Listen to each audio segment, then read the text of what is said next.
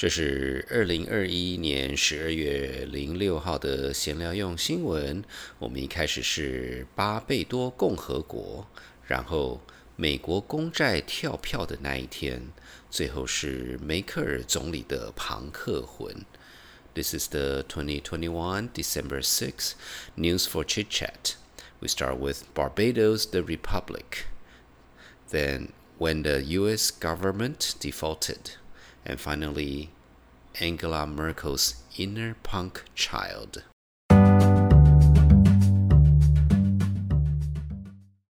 巴贝多 （Barbados） 是一个在加勒比海的岛国，它独立于一九六六年。它的制度是君主立宪，也就是它是民主自治，可是尊 伊丽莎白二世女王为国家元首。这个制度跟澳洲是很类似的。然后在二零二零年的九月十六号，巴贝多宣布将会取消伊丽莎白二世为国家元首，并在二零二一年通过巴贝多成为共和国。那成为共和国之后，他将以非王国成员继续留在大英国协，类似于今天的新加坡。所以在二零二一年的十一月三十号，巴贝多正式成为共和国。在那一天，查理王子代表大英国协当证人，而桑德斯梅森女士 （Dame Sandra Mason） 也被宣誓成为巴贝多的第一位总统。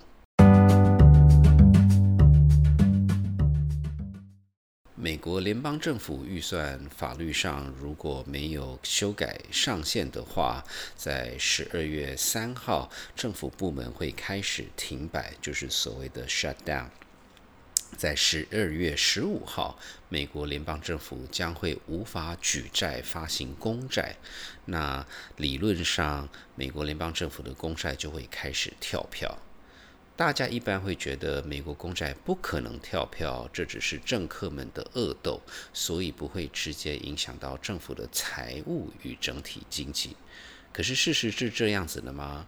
其实，美国公债跳票过一次，在一九七九年，联邦政府因为电脑系统与印表机的种种故障，有超过一亿美金的公债延后了十天才付出，而这一批借钱给美国政府的债权人，每一万元的公债金额就损失了三十元的利息。当然，最后美国政府包括利息的部分也都偿还了给投资人，所以你觉得事情就解决了吗？那你就错了。后来经济学家有研究指出，因为部分美国公债跳期呃过期跳票，而造成了美国联邦政府的历史支出每年增加了一百二十亿美元。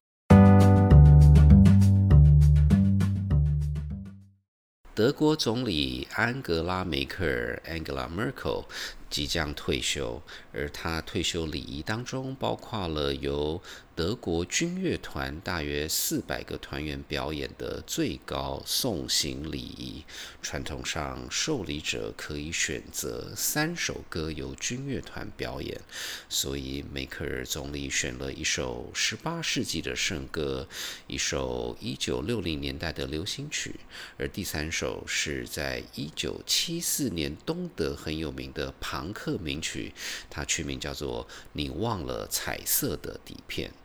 当然，大家想不到总理会选择一首抗议东德政府压迫的朋克名曲之外，大约三十年前，当梅克尔还是一位部长的时候，这首朋克名曲的主唱 Nina Hagen 其实是在电视上大骂梅克尔是一位虚伪的政客。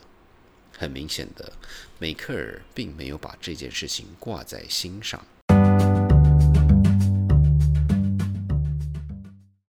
如果您想多了解先来用新闻讨论的话题，请上谢伯伯时间的脸书粉专，参考相关照片、连结与资讯。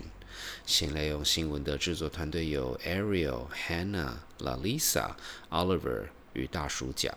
如果您喜欢闲来用新闻，请不要忘了在您聆听的平台上订阅、打五颗星、按赞与留言。